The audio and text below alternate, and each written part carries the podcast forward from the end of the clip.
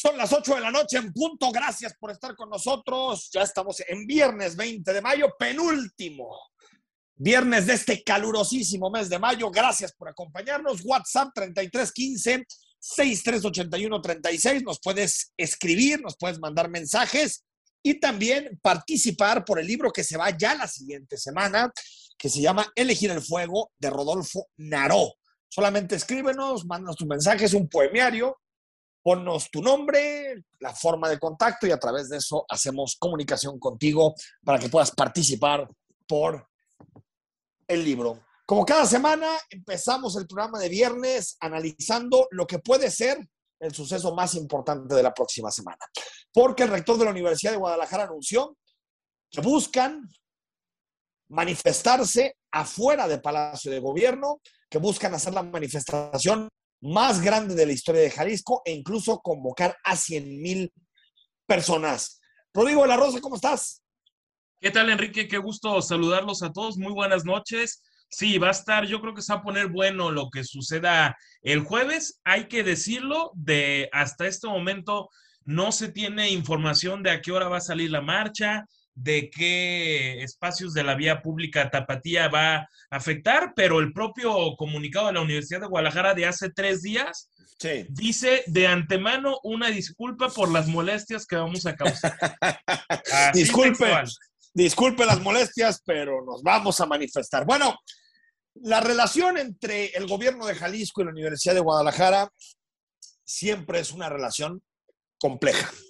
Y lo ha sido aún más compleja desde que hay un grupo político, el grupo que encabeza Raúl Padilla, que digamos que toma las decisiones en la casa de estudios. Estamos hablando, digamos que de los 90 para acá. El rector eh, Raúl Padilla le tocó terminar los años 80, comenzar los años 90 y a partir de ahí los distintos rectores, Víctor Manuel González Romero, eh, Trinidad Padilla López, Carlos Briceño, eh, que, en paz descanse, eh, eh, Marco Antonio Cortés, Tonatio Bravo Padilla, es decir, Ricardo Villanueva, todos estos rectores que acabo de citar, los, los rectores titulares y también los rectores que han sido sustitutos, todos estos han eh, hecho equipo en materia política, han llegado de la mano de Raúl Padilla.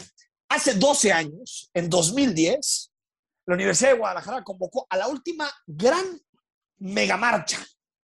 En esa ocasión, sexenio de Emilio González Márquez, un sexenio muy calientito con una destitución de rector de Carlos Briceño, apoyado por Emilio González, y llegó a la rectoría Marco Antonio Cortés Guardado, que así hablaba sobre la megamarcha y la manifestación que después provocó que hasta 90 mil personas llegaran a Plaza de la Liberación.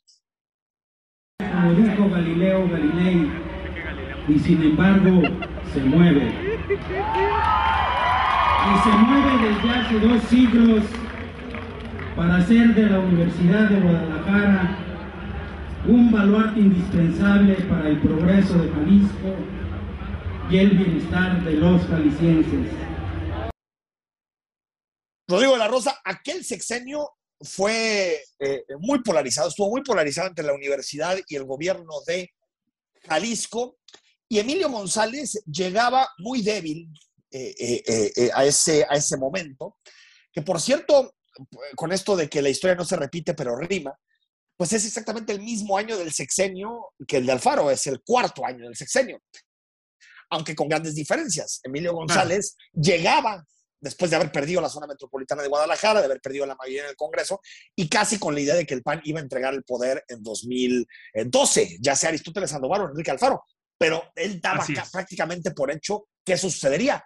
Y con un agregado más, Emilio González ya era un gobernador muy mal visto porque ya había ocurrido la famosa mentada de madre, que la mentada de madre de Emilio pues sí le significó, Rodrigo, un desgaste muy fuerte. La universidad olió eso y aquella fue la última gran megamarcha convocada por la universidad.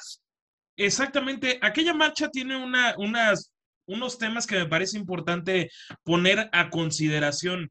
Número uno, en aquel entonces peleaban por 100, 701 millones de pesos que a decir de la Casa de Estudios no les había dado el gobierno de, de, Jalisco. Y entonces ahora estamos hablando de 140 millones de pesos por un tema de un museo. Pero no podemos perder de vista que todo esto económico es un mero simbolismo de lo que en realidad es la tensa relación entre el gobernante en turno y el que maneja el grupo político de la universidad, el ya mencionado Raúl Padilla, Enrique. Y en aquel momento, el tema de fondo, lo recordarás muy bien, es más bien una especie de, de contubernio entre el gobernador Emilio González, el rector, entonces rector en paz descanse de la Casa de Estudios, el rector briseño, para finalmente poder tumbar, cosa que no, lograron, a Padilla López. Sí, que, ese, que es una diferencia grande con, la actualidad. Eh, eh, digamos que ahorita Alfaro no está pensando de ninguna manera en tumbar a ningún rector. Eh, no, hay, no hay ese debate, porque Emilio intentó tumbar a Raúl, y, y, bueno, todo acabó en la tragedia, todo acabó en el suicidio de Carlos Briceño y todo acabó en, en, en, un desenlace trágico de todo lo que supuso ese sexenio. No lo logró y la universidad desde ahí se cuestionó. En el sexenio de Aristóteles Sandoval no hubo grandes dificultades porque Aristóteles Sandoval estuvo en la FEU, tenía cercanía con la Universidad de Guadalajara, había muchos miembros de la UDG en el gobierno de, Aristóteles, al menos dos o tres secretarios, y Rodrigo La Rosa, todo parecía también miel sobre hojuelas en el sexenio actual, en el sexenio de Enrique Alfaro, porque como lo hemos recordado, llegaron como aliados a la gubernatura, la Universidad de Guadalajara y el gobierno de Jalisco, el actual gobernador Enrique Alfaro. Sin embargo, todo se derrumbó, todos los acuerdos se derrumbaron Incluso el gobernador del estado llamaba hace no mucho pillos a los integrantes del grupo político de la UDG. Pero no nos confundamos. Eso no significa darle más recursos, más dinero público al grupo de pillos, no más negocios personales. Eso va a cambiar y tiene que ser parte de la transformación del modelo educativo. Cruce de acusaciones de ambos lados y el, me recordarás, martes, ¿no? El martes de esta semana.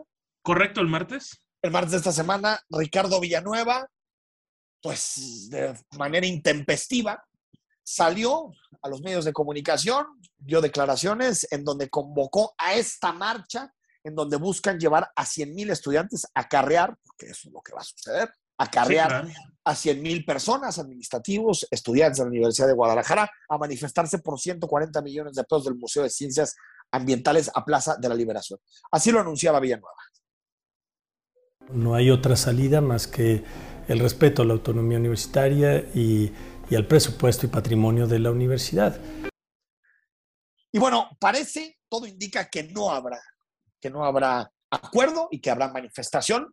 Lo que pudimos saber en Imagen Noticias es que hubo una reunión en estos días en Casa Jalisco una reunión entre Enrique Alfaro y Ricardo Villanueva, que se extendió durante mucho tiempo, en donde al parecer se dijeron de todo, no llegaron a ningún acuerdo, y dos horas después de esta reunión, el rector Ricardo Villanueva decidió convocar la mega manifestación. Es decir, hubo un intento de ponerse de acuerdo, pero al final, Rodrigo, el diálogo fracasó. Sí, el diálogo desafortunadamente fracasó y hace dos semanas parecía que había un esbozo de entendimiento porque se vieron en dos eventos el rector Ricardo Villanueva y el gobernador Enrique, Enrique Alfaro. Y ahora viendo registros hemerográficos, habrá que ver qué se puede comparar con la de 2010. A mí de bote pronto me da la impresión de que esa de 2010 de hace 12 años era más sólida. Y te digo por qué. Según los registros hemerográficos, esto del periódico El Universal del jueves 30 de septiembre del 2010, a esa protesta asistieron diputados del PRI y del PRD, algo que difícilmente se ve que suceda algo, que suceda ahora. va a haber de hagamos, va a haber de hagamos, ¿no? Que son dos. El entonces presidente municipal de Guadalajara, en paz descanse Aristóteles Sandoval, el de Tlaquepaque, Miguel Castro, y el de Tonalá, Antonio Mateos. Sí, fue una manifestación anti, anti Emilio, más que Solo, solo la UDG, ¿no? E, e, ese es el punto. Y también estaba presente en la marcha que salió de rectoría ahí sobre lo que es Enrique Díaz de León y Juárez, el, llamado líder moral de esa institución, ¿no? Que es Raúl Padilla López, que habrá que ver si ahora vemos al licenciado en las manifestaciones, porque en todas las manifestaciones que se han hecho de octubre más o menos del año pasado a la fecha, afuera de Casa Jalisco y un mitin muy grande también que se hizo en la Plaza de la Liberación, no ha aparecido Padilla López. No ha aparecido. No ha aparecido Raúl Padilla López. Y yo creo que hay, que hay distintos elementos que creo que sí debemos de, poner en consideración. Uno, eh, creo que, que hay, hay, diferencias claras porque eh, creo que Raúl Padilla, y, aquí tú hacías la lista de aliados ¿no? de, que, que, tenía la universidad en ese momento. Correcto. Creo que Raúl Padilla en este momento eh, y su grupo político llegan más debilitados. Uno, porque no tienen un gobierno federal aliado, no lo tienen. Al revés, tiene un presidente de la República que que le tiene un poquito de, de, tirria, digamos, por decirlo, bonito. Por, decirlo de alguna bonita, de una bonita manera a Raúl Padilla.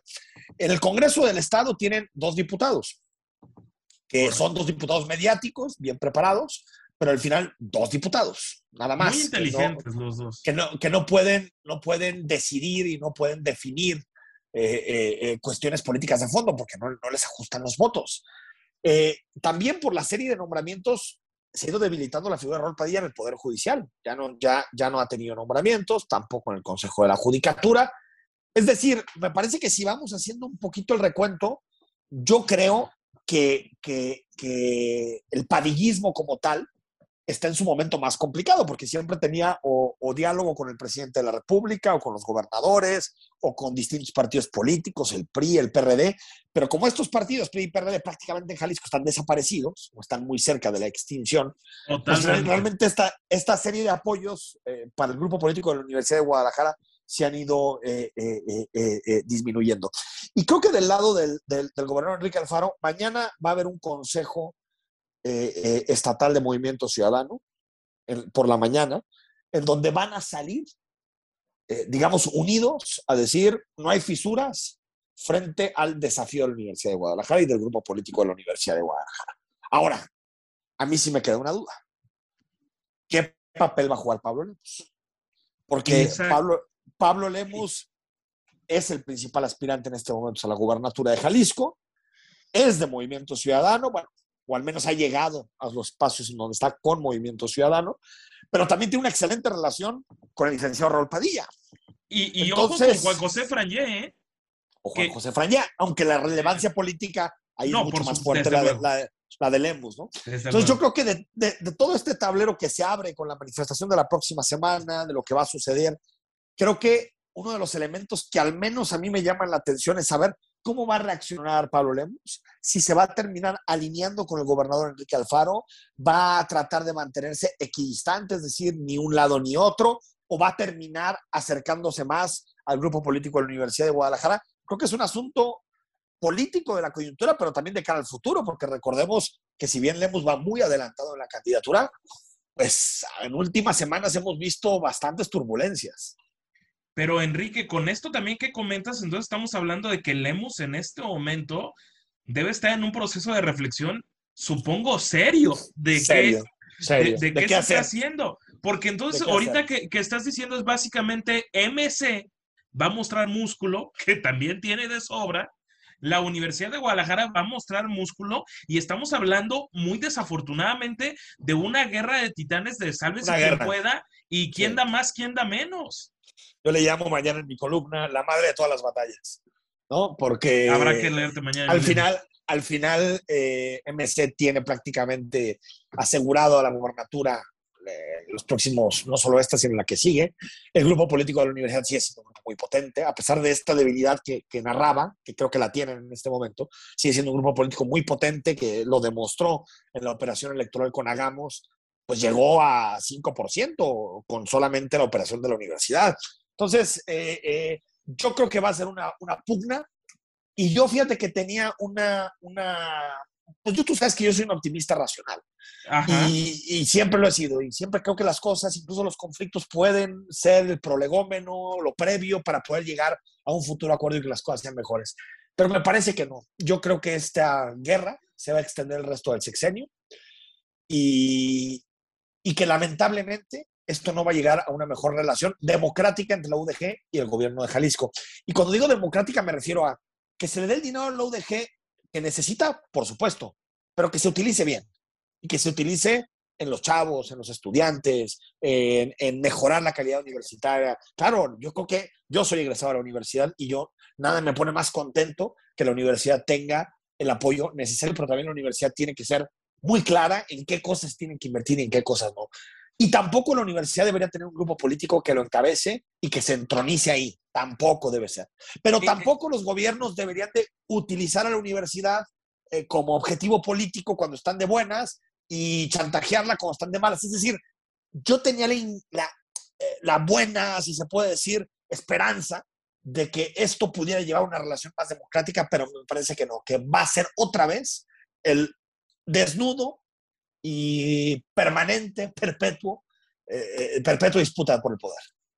Y a, a, esto yo añadiría, Enrique, ahorita que hablas de democracia, estamos hablando de dos polos, MC y UDG, donde hay todo menos democracia.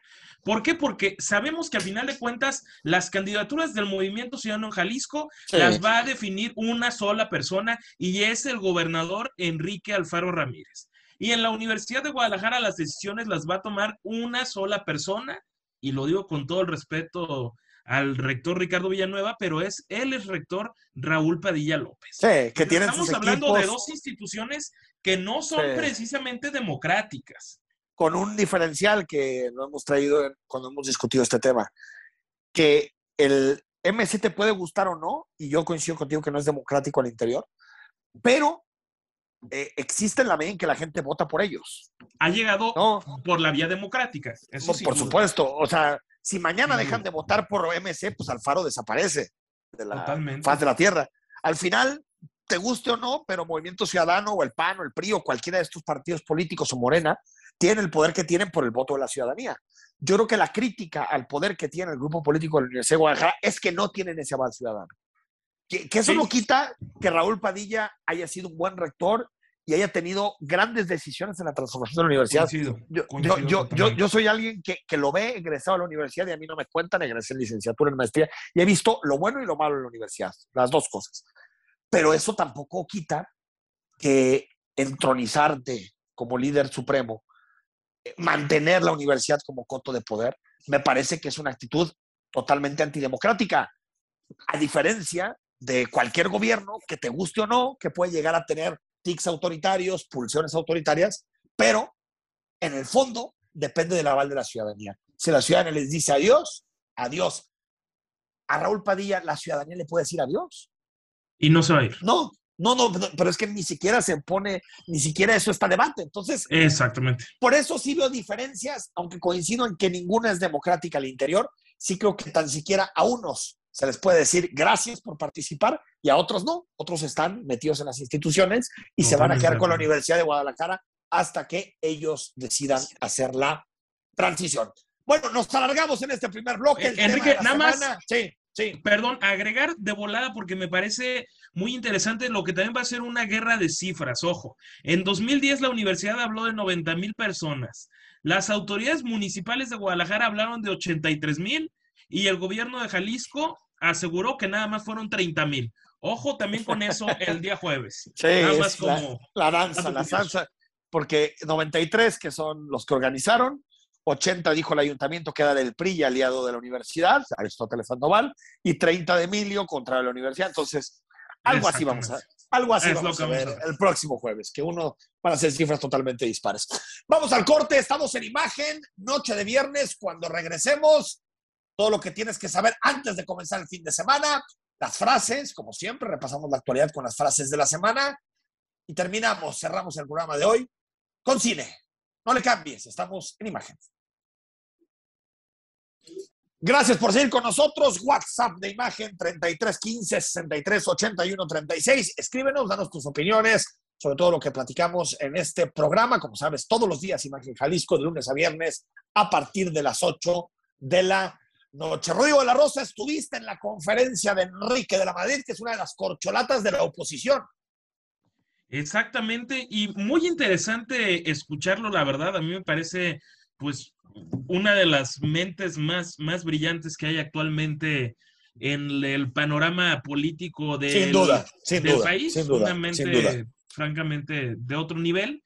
Y bueno, eh, dijo algunos temas interesantes. Primero que nada, pues se, se, lanzó y criticó el estado actual de salud en el país. Hay que decir que esto está enfocado principalmente en el tema de salud porque de eso se trataba la conferencia, de platicar con estudiantes del Centro Universitario de Ciencias de la Salud.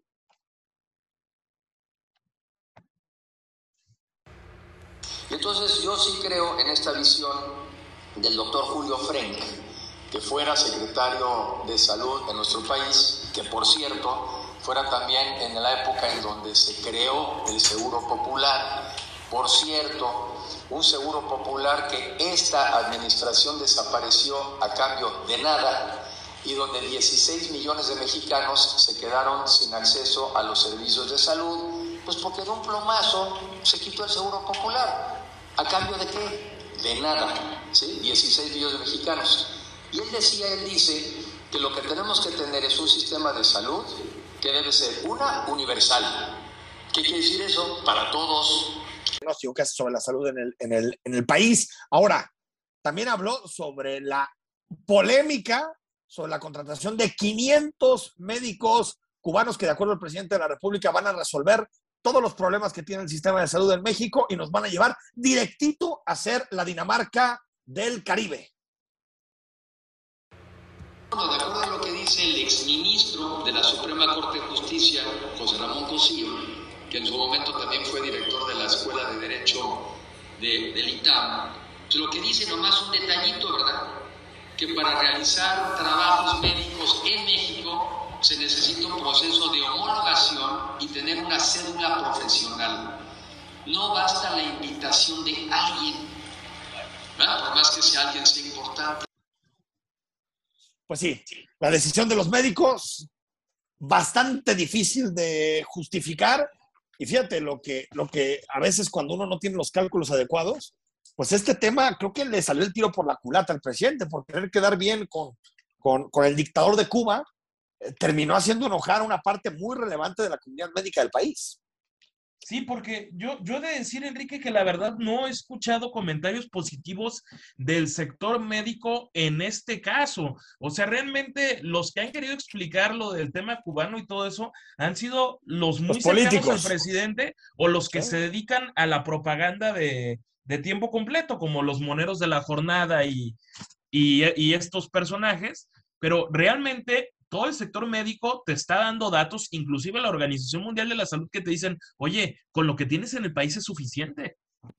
Sí, sí, aparte, eh, aparte de, esta justificación de, de, es que tenemos un gran rezago de especialistas. Oye, pues sí, y tienes un gran rezago de especialistas porque no inviertes en las universidades, no inviertes en los hospitales públicos. Es decir, es un gobierno de izquierda que dice contratar, o se dice izquierda, contratar a médicos cubanos, pero no invierte en que tengamos mejores centros de investigación, mejores centros para generar especialistas.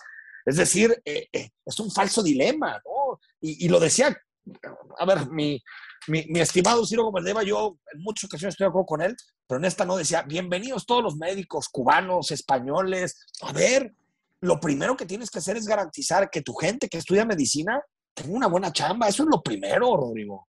Sí, no, yo tampoco coincido con lo que planteaba nuestro, nuestro colega, compañero de imagen Ciro Gómez Leiva.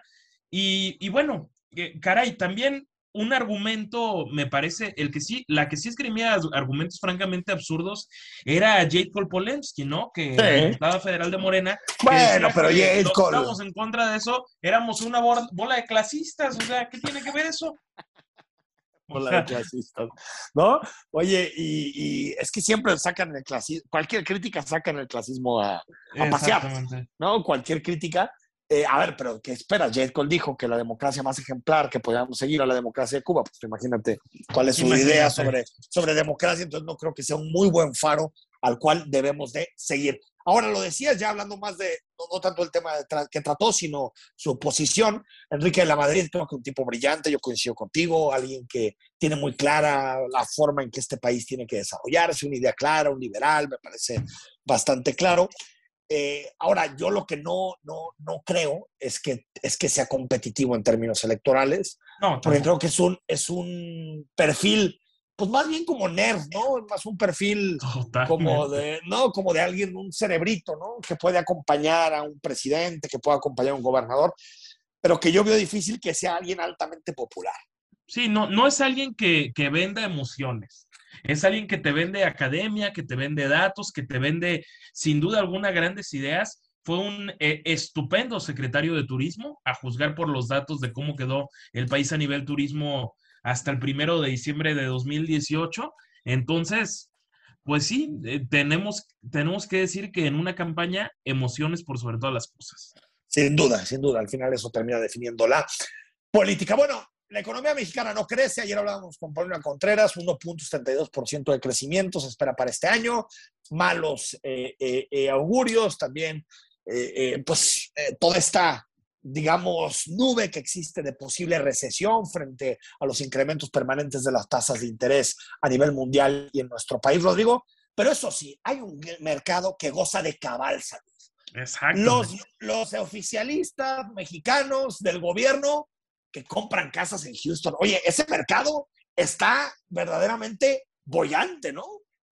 Sí, y es que ahora resulta, como contexto rápido, que Mexicanos contra la corrupción y la impunidad, sí, ese que les puede generar tanto fobia de Claudio X González, con datos, muestra cómo claramente la hija de Alejandro Esquer, secretario particular de López Obrador, la señora Carmelina Esquer Camacho, pues resulta que vive en Houston y que dirige Pemex Procurement International, que es el nombre de, la filial de, lo que es Pemex y que se encarga de, las tema, de los temas precisamente internacionales de, la, de la petrolera. Bueno, si de nepotismo queremos hablar. Hijo. Otra casa en Houston de alguien relacionado con el gobierno y que aparte está involucrado en Pemex y en temas energéticos. ¿no? Eh, eh, está cañón. Yo creo que, que, que, nos habla de, pues de que lamentablemente la corrupción, los pillos y los atrapas están en todos lados. Y respondió el presidente, ¿no? Exactamente, el presidente respondió, pero desafortunadamente no fue con datos, no fue con algún tema a, debatir respecto a si hay un conflicto de intereses, si hay un acto ilegal. Recordemos que él decía que, que Morena tenía que ser un faro de un faro moral y que se iban a acabar los nepotismos, esa lacra de la política. Bueno, este es un ejemplo claro, pero pues era mejor atacar a Carlos Loret de Mola, a Jorge Ramos y por supuesto a los medios internacionales. La marca de la casa. que es un agente de primera, Alejandro, es mi secretario particular. Y su hija, pues, estudió y tiene un trabajo en Houston y compró una casa, un departamento, pero modesto. Y un gran escándalo del periódico Reforma. Volver a, a decir ahora gana más Ramos que todos nosotros. Gana 20 millones de pesos mensuales. Claro que no nos ve con buenos ojos. Si sacamos la cuenta de cuánto ganamos aquí.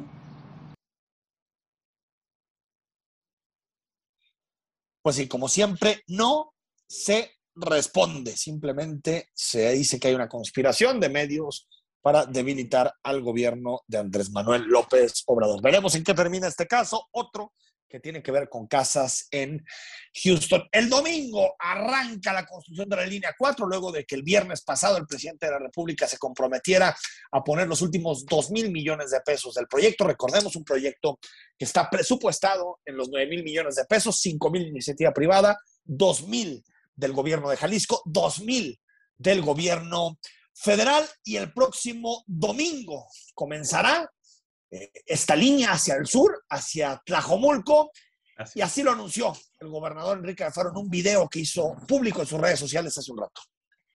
Después de 12 años de lucha y de tres años de trabajo técnico muy intenso, me da una enorme alegría poder anunciarle al pueblo de Jalisco que este domingo arranca la construcción de la línea 4 del tren eléctrico al sur de la ciudad, la línea 4 de Tlajomulco. Hemos recibido ya en Jalisco la propuesta no solicitada, que es un componente central del modelo de financiamiento para esta obra. Déjenme explicarles que la línea 4 va a costar un poco más de 9 mil millones de pesos. Y de esos 9 mil millones, 5 mil millones se van a financiar mediante este mecanismo que se va a revisar primero técnicamente en el gobierno del Estado y específicamente en CITEUR y luego será enviado para su análisis, discusión y aprobación al Congreso del Estado.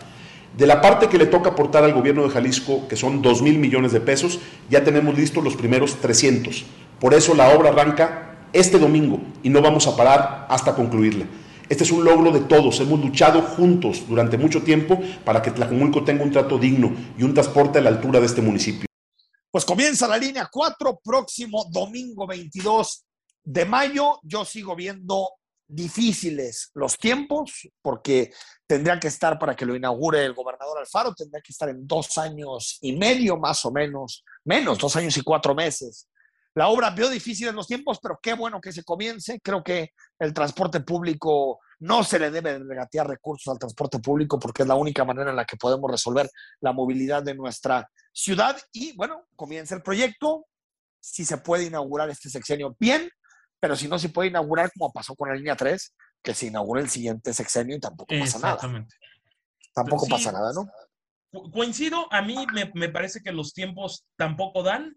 Añadiría que no se ha confirmado la presencia ni siquiera del secretario de Comunicaciones y Transporte el día domingo. Me parece que el tramo donde iniciaría, digamos, la primera piedra de, esta obra es en el cruce de lo que es Periférico y Adolf Horn. Y bueno, estaremos eh, pendientes de qué mensaje se da el domingo para tener, pues ahora sí que la información más completa el lunes.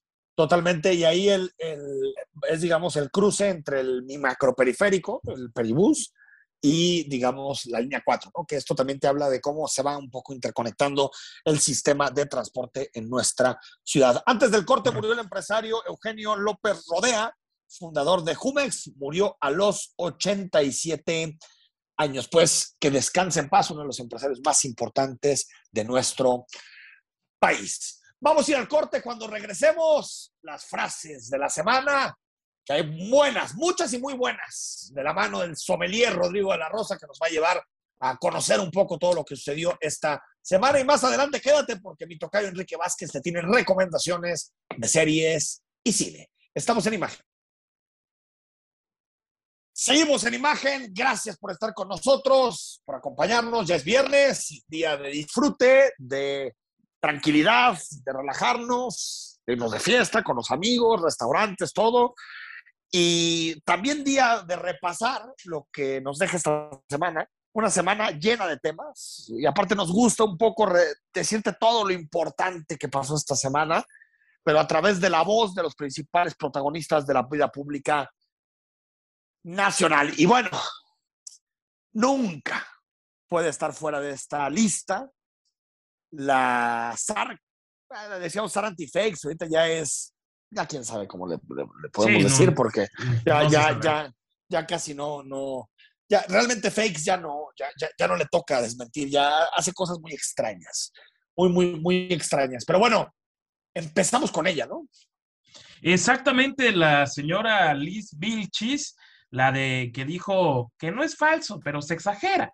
Esa mera, eh, dice ahora que si estaban con el pendiente, que el afamado rapero Eminem no compuso ningún rap contra López Obrador, que esos son montajes de las redes sociales. Ah, no, pues no nos habíamos dado cuenta que era un montaje. ¿eh? Rapero tirándole al gobierno de AMLO. Pero esta canción es falsa. No hay tal rap contra AMLO que haya compuesto y cantado Eminem.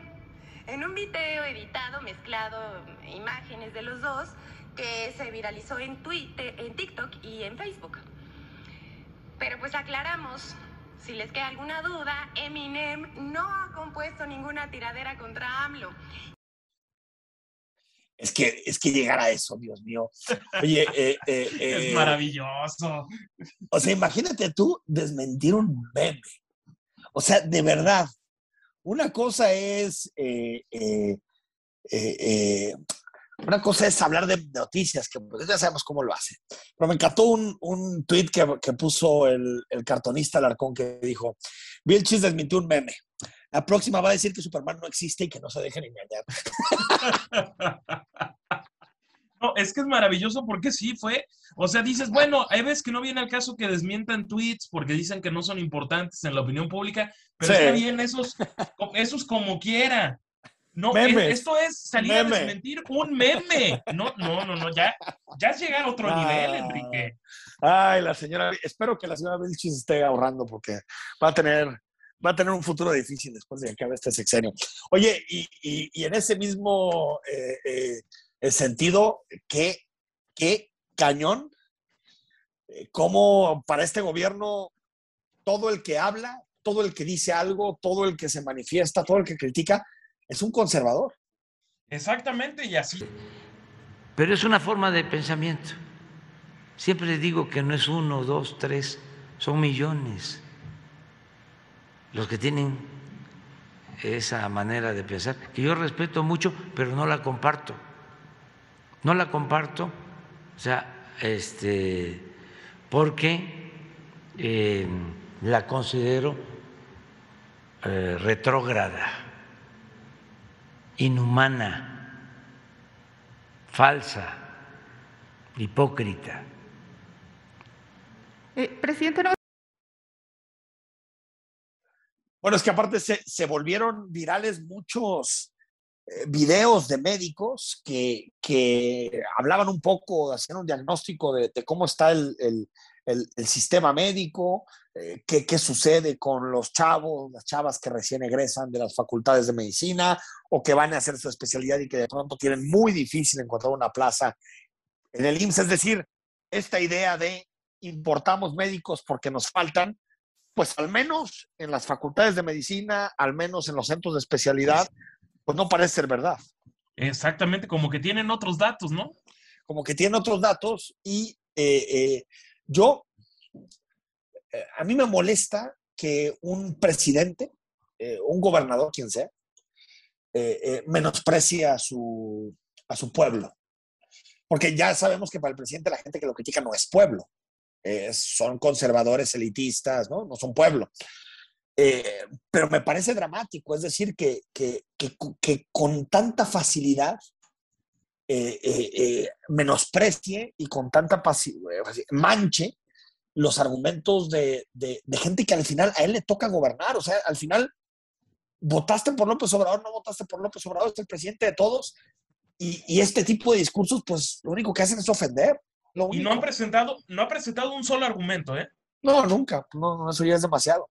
Bueno, y el que cometió también eh, sincericidio fue el señor Alejandro Moreno, Alito, presidente del PRI, porque pues se filtró un audio, lo filtró la misma gobernadora de Campeche, Laida Sansores, en donde dice que, maldito Cinépolis, que teniendo tanta lana y tantas salas, nada más le dan 25 millones de pesos. ¿Sabes cuántas salas de cine tiene Cinépolis? ¿Qué nos dijo ese cabrón? ¿Cuántas crees, que? Dos mil. Seis mil. Ey, tiene en Asia, tiene en China, tiene en África, tiene todo. Imagínate, güey.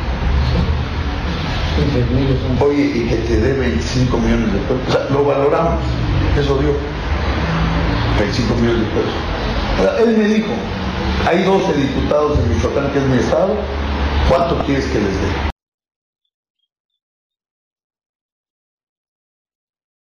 ¿Qué tal, Alito?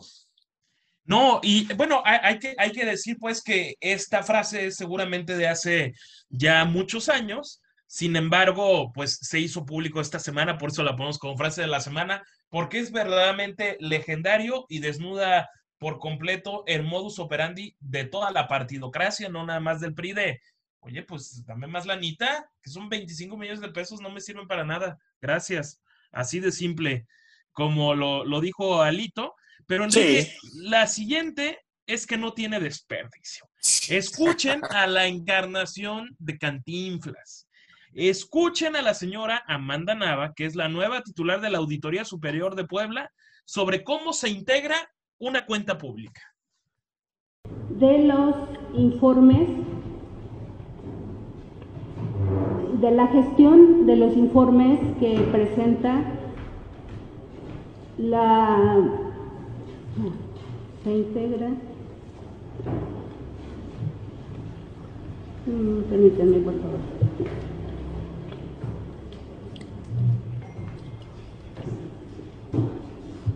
Está integrada por eh, la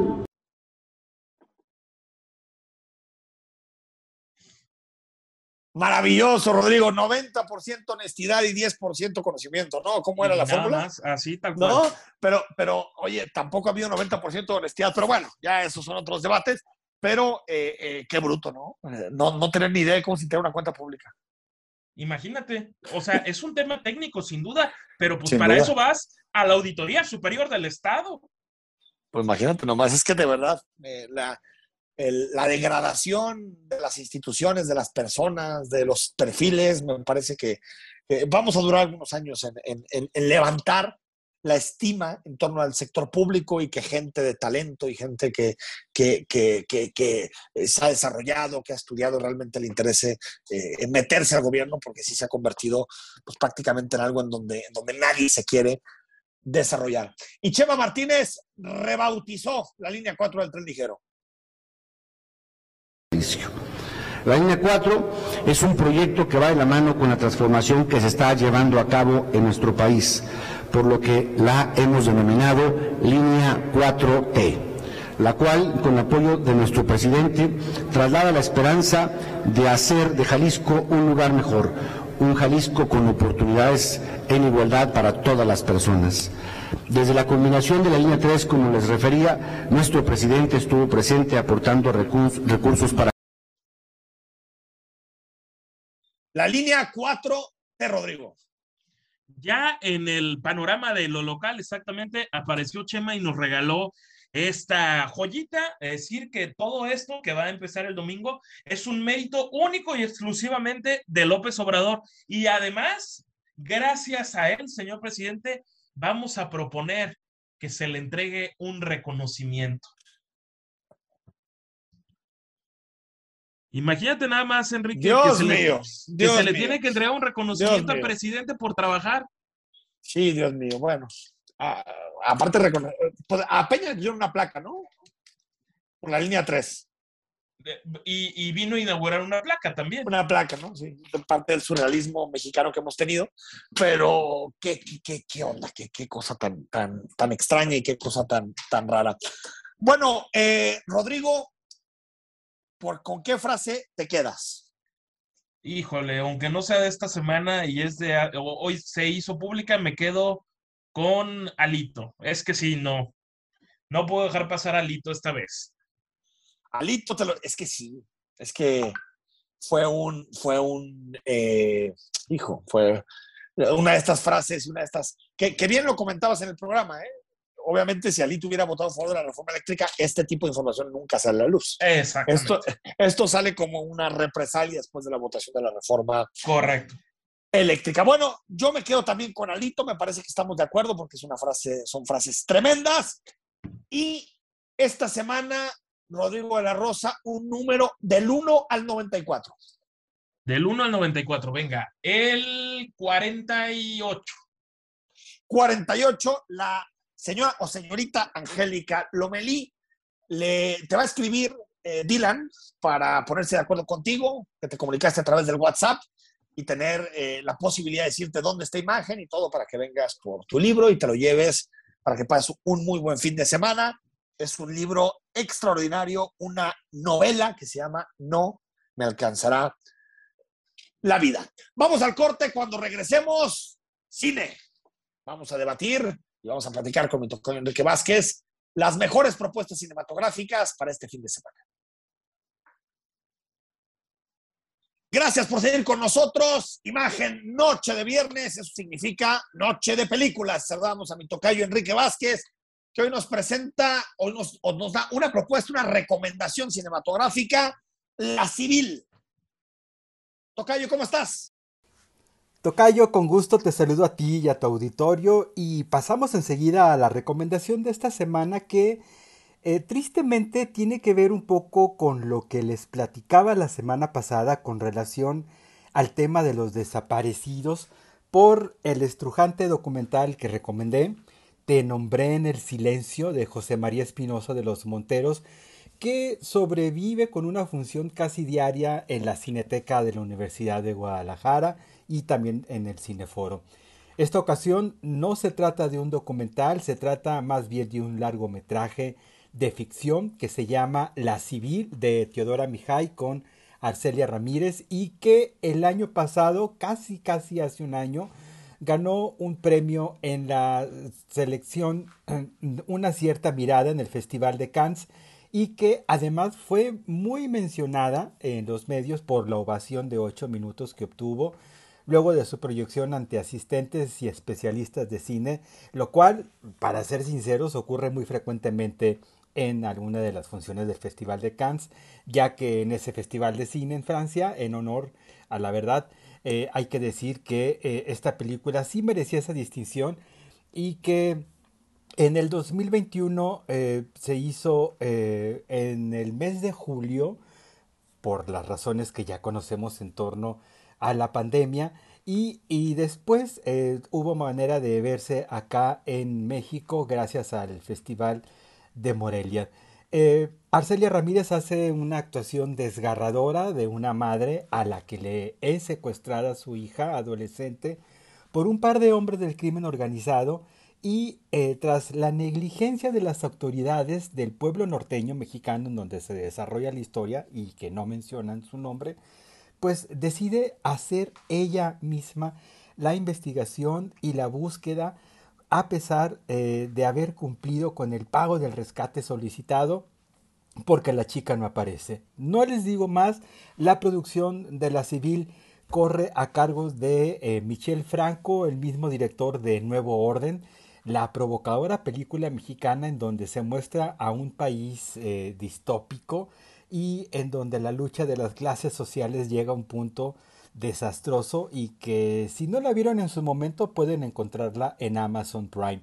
Hago la mención de esto justamente porque a pesar de que la civil de Teodora Mijay tiene ese aire provocador y a veces un poco inverosímil por lo que ocurre en su tercer tercio, no deja de ser una película más o menos sólida y sostenida, sobre todo por la actuación de Arcela Ramírez. Una realidad muy triste reflejada en el cine, en la civil y llegó desde este jueves a Cinépolis, también está en Cinemex y también por supuesto a las salas de la Cineteca de la Universidad de Guadalajara y en el Cineforo en el piso menos uno de la Rectoría de la UDG.